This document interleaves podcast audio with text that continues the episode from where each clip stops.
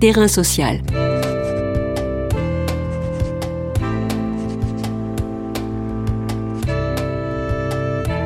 Hugues Chevarin. Mathieu Rigouste. Mathieu Rigouste est sociologue, chercheur indépendant en sciences sociales, réalisateur et militant antisécuritaire. La France, dans son ancien empire colonial, a partout appliqué une doctrine de contrôle, de contre-insurrection, devenue au fil du temps une référence. Celle-ci a évolué selon le terrain en Indochine, mais surtout en Algérie. Cette guerre contre-révolutionnaire a été cependant mise en échec lors des événements de décembre 1960 à Alger, par une mobilisation sans précédent du peuple algérois contre l'occupant colonial. En quoi ces événements de décembre 1960 viennent-ils réinterroger notre histoire récente? La France a-t-elle depuis importé ses méthodes de maintien de l'ordre en métropole? Par ailleurs, ce 21 avril dernier, des généraux français en retraite lançaient un appel pour une stratégie globale contre l'islamisme et l'éclatement de la France, rappelant ironiquement le putsch d'Alger du 21 avril 61. Terrain social, aujourd'hui, questionne une histoire commune entre l'Algérie et la France, l'histoire d'un échec. Terrain social.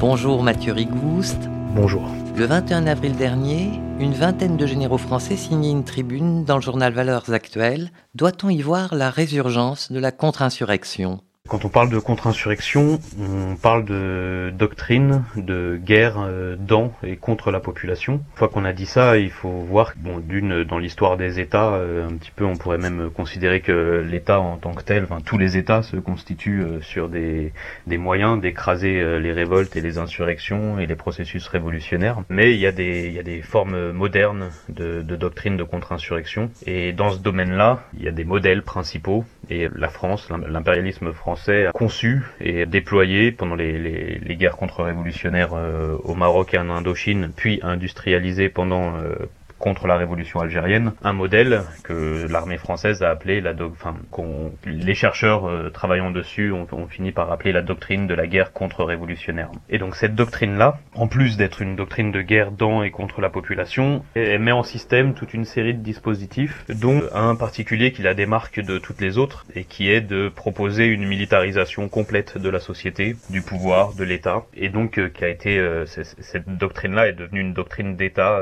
pendant la guerre d'Algérie elle a été portée à la fois par l'état-major et par, et par l'État français. Que dit l'État à propos de l'emploi de cette doctrine? Le, le, le, discours d'État sur, sur le sujet est que euh, elle, a été, euh, elle a été interdite euh, à partir de 1960 et donc remise au placard. Sauf que du coup les, les, les, chercheurs critiques qui travaillent dessus, on a, on a très vite vu que en fait elle avait continué à servir d'une en Algérie, elle avait continué à servir au Cameroun a été aussi responsable de, de, de massacres d'État. Euh, puis elle a été exportée et euh, dans différents pays. On connaît, on connaît plus ou moins le, le, le cas de l'Argentine. On l'a vu revenir au Rwanda. On l'a vu revenir dans l'Algérie euh, des années 90.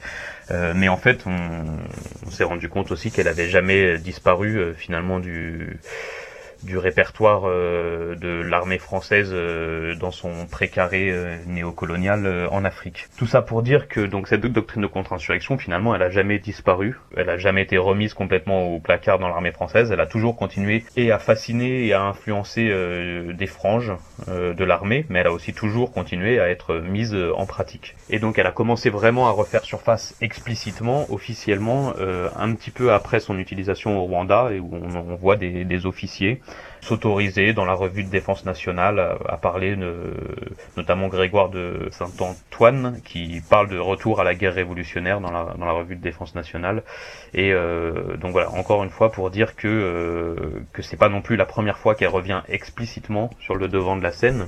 En partie la thèse que je que je défends dans, dans mes travaux c'est que en fait la, la contre-insurrection est, est euh, l'une des boîtes à outils l'un des répertoires euh, principaux dans lesquels vont puiser les États euh, contemporains et en tout cas l'État français euh, à chaque fois qu'il est confronté à des crises euh, de maintien de l'ordre pour restructurer ses technologies de pouvoir. Donc encore une fois, il s'agit de dire que c'est pas euh, nouveau. Enfin moi j'essaye de montrer que c'est plutôt un fil rouge, la contre-insurrection, la transformation sécuritaire de la société française. Mais euh, il se passe aussi, aussi passé quelque chose là avec cette tribune des généraux et aussi avec le, le document d'une vingtaine de pages qui a été envoyé euh, aux parlementaires, encore une fois par des généraux, qui appellent euh, l'armée et avec toute la grille de lecture contre-insurrectionnelle à réagir à ce qu'ils appellent l'islamisation de la France, la perte des valeurs.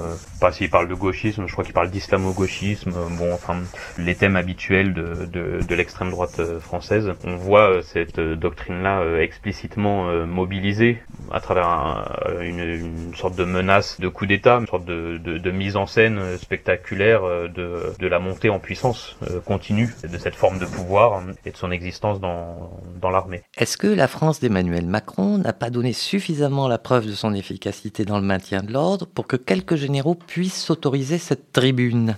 On pourrait se dire ça parce que en plus, euh, enfin, je veux dire, que ce soit du point de vue de donc de, la répression des révoltes dans les quartiers populaires ou de la répression du mouvement des gilets jaunes, enfin, le, répertoire contre-insurrectionnel a vraiment été euh, utilisé. Alors après, il faut distinguer. Moi, je parle de contre-insurrection médiatico-policière parce que c'est pas la même que euh, celle qui est militaro-centrée et qui est déployée dans, dans les colonies. Mais euh, ces répertoires permettent de mettre en place un, un conseil de défense bon, qui s'est appelé euh, sanitaire, mais en fait qui est un, qui est un, pur euh, modèle de, de, commandement militaire tel qu'ils ont été mis en place en Amérique du Sud sur le sur le principe de la contre-insurrection. Enfin, de, tout ça donne déjà beaucoup de gages à, une, à l'armée, à l'extrême droite et, à, et en fait et, et engage déjà dans une, dans une militarisation du pouvoir. Il semble que ça d'une ça suffise pas à, à calmer les franges de l'armée et de l'extrême extrême droite qui sont porteuses de ces stratégies politiques. Bien au contraire, en fait, c'est que ça va dans le même sens. Quand en fait on voit que dans la dans cette tribune des généraux, il y a aussi euh, il y a des enfin il y a, il y a, ça a été signé par des policiers, des gendarmes, des gens des, des services de renseignement, et notamment un, un proche de, Castex. Enfin, on voit que toutes ces choses-là remontent jusqu'à la à la tête de l'État, comme euh, pendant la guerre d'Algérie où le je l'ai dit la, la contre-insurrection était doctrine d'État, mais en fait quand elle a été saisie après par des militaires factieux et euh, et notamment par l'OAS, tout ce mouvement-là remontait lui aussi jusqu'au tour de De Gaulle, euh, remontait jusqu'à la tête de l'État. Et là, on a encore une résonance puisque la, publication euh, dans Valeurs Actuelles euh, a été faite le, 21 avril, date qui résonne symboliquement pour tous les gens qui, qui connaissent cette histoire-là, avec, le putsch des généraux, tentative de coup d'État fasciste mené par les franges de l'armée française dotée de cette doctrine-là en 1961. Nous sommes en Algérie en décembre 60. Des événements vont mettre en échec la guerre contre-insurrectionnelle menée par l'occupant colonial.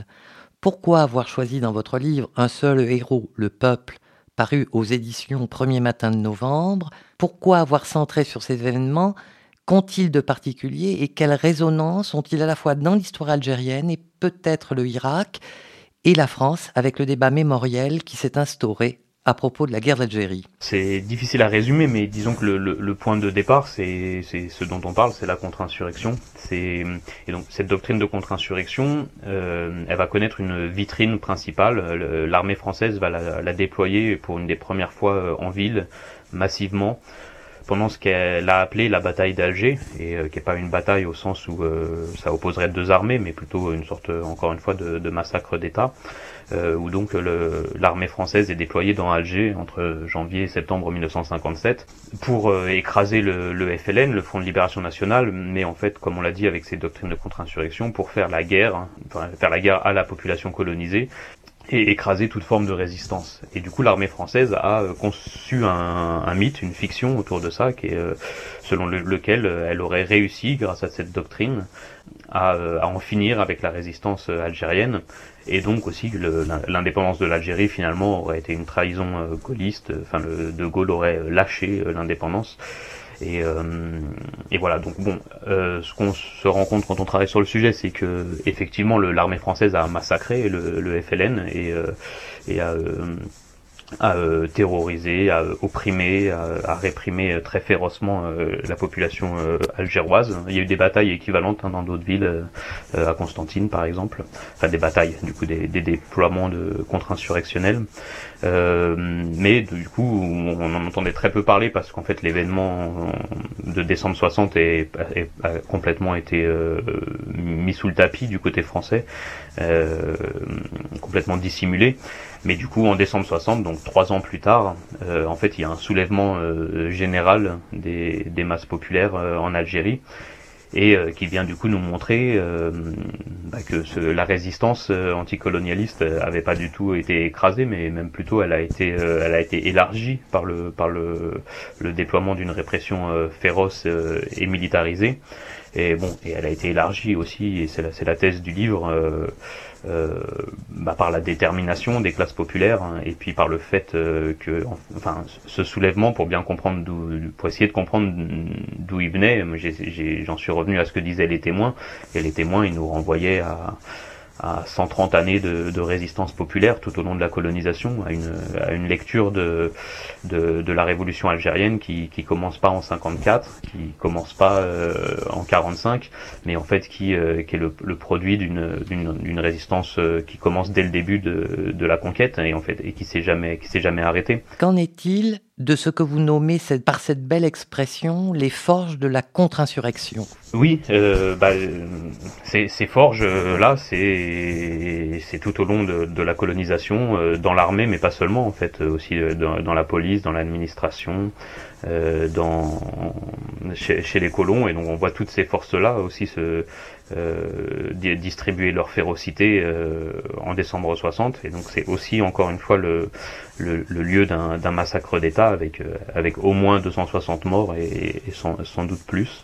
Et donc voilà la question que ça venait de poser c'est à la fois bah hum, Bon, moi, ce qui m'intéressait, c'est aussi le fait que l'armée française se sert de ce mythe pour construire son, sa fiction, euh, selon la, enfin, la, fiction d'une excellence française en maintien de l'ordre, et qui permet notamment aux, industries euh, militaro-sécuritaires euh, françaises de, de, se positionner en première ligne euh, sur le, le, grand marché mondial des armements, et où les industries françaises, enfin, la, la, France est, est, passée quatrième puis troisième vendeur d'armes mondial, et notamment autour de cette fiction-là. Et donc, c'était intéressant de venir la la, casser cette fiction et de dire bah non en fait euh, vous n'avez pas une technologie de pouvoir qui permet d'en finir avec les ennemis intérieurs vous avez vous avez massacré tout le monde et, euh, et trois ans plus tard euh, vous avez encore déployé cette doctrine, cette technologie de pouvoir, et vous vous êtes fait déborder.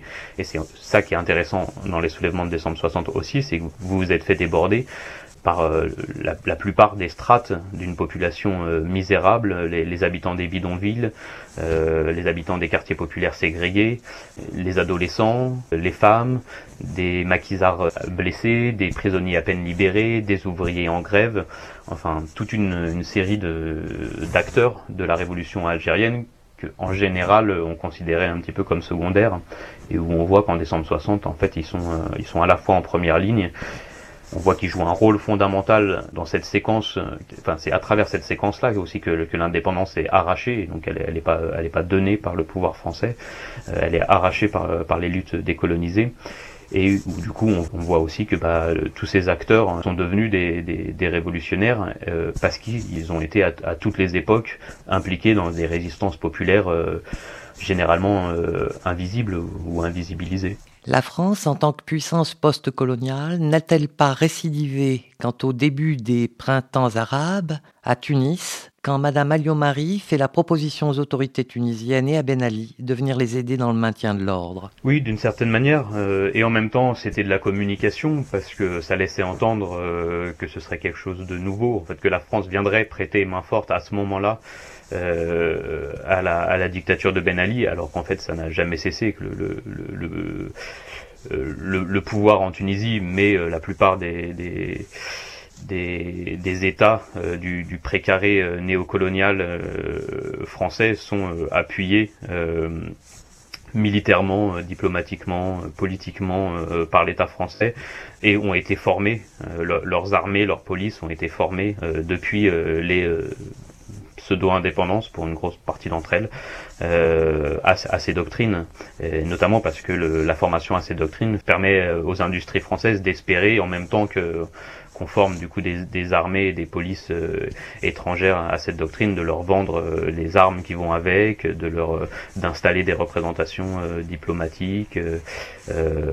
bon, enfin, il y a toute une série d'intérêts politiques, économiques, stratégiques qui sont qui liés à, l'échange de ces doctrines et, et la, Tunisie de Ben Ali a pas commencé à ce moment-là. Enfin, son système répressif a, été soutenu par l'État français tout au long de son existence. Dans votre livre Un seul héros, le peuple, vous titrez Devenir révolutionnaire, se rendre incontrôlable. Faut-il s'inspirer des événements de décembre 60 à Alger? Afin d'élaborer des techniques de résistance, mais euh, votre livre, c'est aussi un film, un site, est-ce qu'il y a là une forme, une manière de, vouloir pérenniser l'aventure, de la documenter mieux de... Mon, travail de recherche en, sciences sociales, je, le fais depuis les luttes et, euh, et en y participant et pour fournir des, outils euh, aux luttes. Du coup, c'est un peu dans cette idée-là de bon, à la fois documenter pour mieux connaître cette période-là. C'est pas tant pour reproduire des outils qui auraient marché, mais c'est plutôt pour euh, nous donner des idées collectivement pour, pour, pour forger nos armes de liberté Les, époques sont différentes, les séquences sont tout le temps différentes, et puis euh, le peuple algérien lui-même n'avait pas eu besoin euh, qu'on lui euh, amène des livres et des, films pour faire corps commun, puisque dans ce chapitre-là, c'est ce qu'on, c'est ce que j'essaye d'étudier, d'essayer de comprendre comment comment des masses misérables, euh, divisées, euh, opprimées, écrasées, euh, se mettent en danger de mort et sortent toutes ensemble au même moment pour faire corps hein, face aux colons, face à la police, puis face à l'armée, et face à l'armée qui ouvre le feu dans la plupart des grandes villes, se maintiennent et continuent à déborder le protocole contre-insurrectionnel, le mettent en échec, et puis en fait finissent par bouleverser l'ordre colonial lui-même. Donc je pense qu'il y a des pistes là-dedans. Mais en même temps, quand je finissais euh, cette enquête et que j'étais en train de rédiger le livre, euh, on était en plein mouvement des Gilets jaunes. Et euh, à Toulouse comme à Paris, j'ai vécu des moments, j'ai participé à des moments où, des foules d'exploités, d'opprimés, de dominés se mettaient en danger tout ensemble et expérimentaient une sorte de, puissance euh, jamais vu, jamais vécu, euh, dans lesquels euh, il était très compliqué pour les forces répressives de l'État français de contenir cette colère, cette révolte, et dans laquelle il y avait, une joie aussi, il y avait puis une joie de, par exemple de, de, se confronter au symbole du pouvoir, au symbole du capitalisme, et une joie d'être ensemble dans la rue, de se réapproprier la rue, les quartiers, pense à, Paris ou, euh, notamment en, décembre 2018 enfin c'est dans les c'est dans les quartiers qui sont socialement interdits aux classes populaires que ça que ça a explosé dans le 15e dans le 16e donc là il y a effectivement des choses qui ressemblent euh, à ce qui s'est passé en décembre 60 en Algérie. Et du coup ben, le, le, questionnement sur d'où viennent ces, ces manières de réussir à faire corps euh, toutes et tous ensemble à certains moments. Je pense qu'elles sont intéressantes. Euh, après, il n'y a, pas de réponse euh, absolue. C'est des pistes de réflexion pour euh, construire des, armes de libération, mais ça se construit collectivement et par en bas. Merci Mathieu Rigouste. Je rappelle que vous êtes sociologue, chercheur indépendant en sciences sociales, réalisateur et militant. Vous avez publié Un seul héros, le peuple, la contre-insurrection mise en échec par les soulèvements algériens de décembre 1960 aux éditions premier matin de novembre en 2020. Terrain social.